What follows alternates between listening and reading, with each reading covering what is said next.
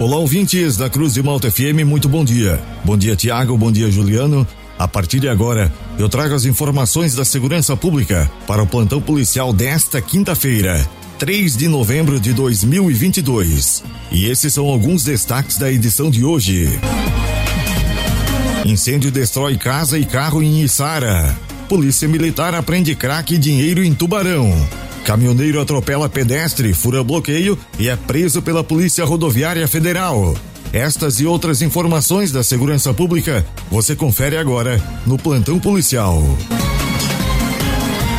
Na manhã de ontem, o condutor de uma carreta com placas de Jaguaruna atropelou um pedestre na BR-101 em Santa Rosa do Sul.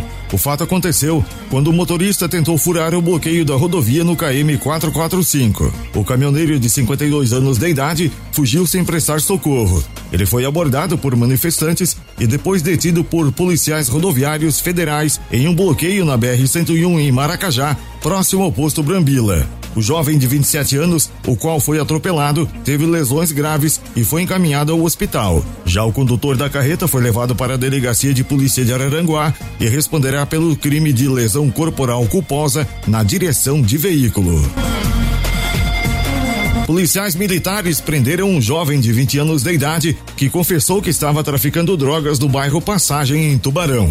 Durante a abordagem, ele foi flagrado com pedras de crack e dinheiro. A polícia militar fazia rondas em uma área já conhecida como ponto de venda de drogas e localizou o sujeito em um beco. Ele foi detido e durante a revista, os policiais encontraram 26 pedras de crack e 17 reais em dinheiro. O jovem foi preso e encaminhado para a delegacia de polícia de Tubarão. Um incêndio destruiu uma casa no bairro Vila Nova, em Içara. As chamas consumiram ainda uma EcoSport que estava estacionada na garagem da residência. A casa funcionava como uma residência multifamiliar. Três pessoas que moravam de aluguel e o proprietário estavam no local durante o incêndio, mas não se feriram.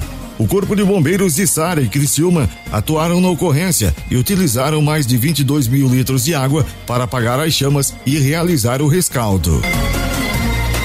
O Corpo de Bombeiros de Orleans foi acionado na manhã de ontem por volta das 8 horas e 30 minutos para realizar um atendimento de suspeita de parada cardiorrespiratória em um idoso de 64 anos de idade. O senhor estava conduzindo o seu veículo e, ao sentir um mal-estar, parou na rodovia C68 no bairro Corridas, aproximadamente 4 quilômetros do quartel dos bombeiros. Ao chegar no local onde o idoso estava, os bombeiros avaliaram o senhor e observaram que ele não possuía movimentos respiratórios e nem batimentos cardíacos. Os socorristas iniciaram as manobras de reanimação cardiopulmonar com uso de desfibrilador externo automático, compreensões e ventilações. Com aproximadamente dois minutos de procedimentos, os socorristas conseguiram reanimar o idoso. Ao chegar na Fundação Hospitalar Santo Otília, ele teve mais uma parada. No hospital, a equipe médica, com auxílio dos bombeiros, realizaram protocolos infra-hospitalares e reanimaram o idoso, que voltou a apresentar movimentos respiratórios e batimentos cardíacos. E estas foram as informações do plantão policial para esta quinta-feira, 3 de novembro de 2022. O plantão policial tem o oferecimento de Funerária Santa Bárbara. Nas horas mais difíceis da vida, a sua mão amiga. Funerária Santa Bárbara. Serviços funerários com respeito e responsabilidade.